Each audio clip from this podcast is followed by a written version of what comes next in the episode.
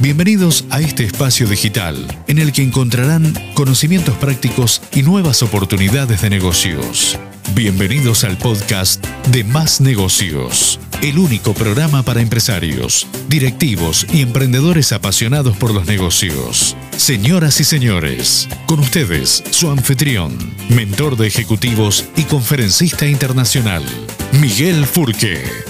Hay diferentes barreras que los emprendedores deben atravesar para poder iniciar su emprendimiento. En algún momento por allí les he dejado un video en el que le cuento la trilogía del emprendedor, pero ahora quiero contarles una barrera que es complementaria con esas, con esas tres que les dije en su momento. Y esa barrera tiene que ver con el momento en el que uno decide salirse de la organización. Es tan, pero tan valioso que uno entienda que como emprendedor, para poder crecer, por supuesto, lo mejor que puede hacer es salirse de la organización, salirse de la gestión y entregar esa conducción a alguien que te siga. Por supuesto que durante los dos primeros años, o quizás un poquito menos, el emprendimiento naturalmente es dependiente de su fundador y del creador. Pero una vez que ese periodo de tiempo pasa, lo natural es que el emprendedor se haga a un costado y ponga a funcionar a su equipo de trabajo.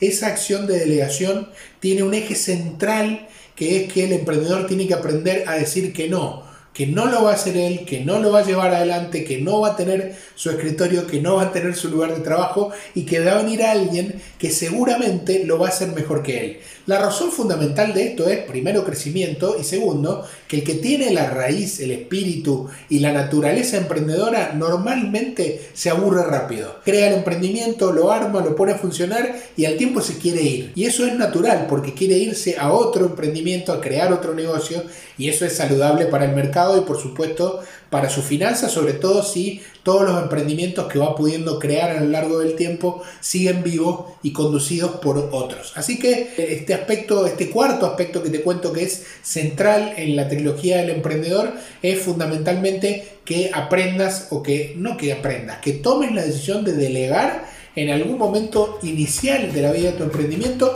para que otro venga y lo conduzca y te supere seguramente haciéndolo.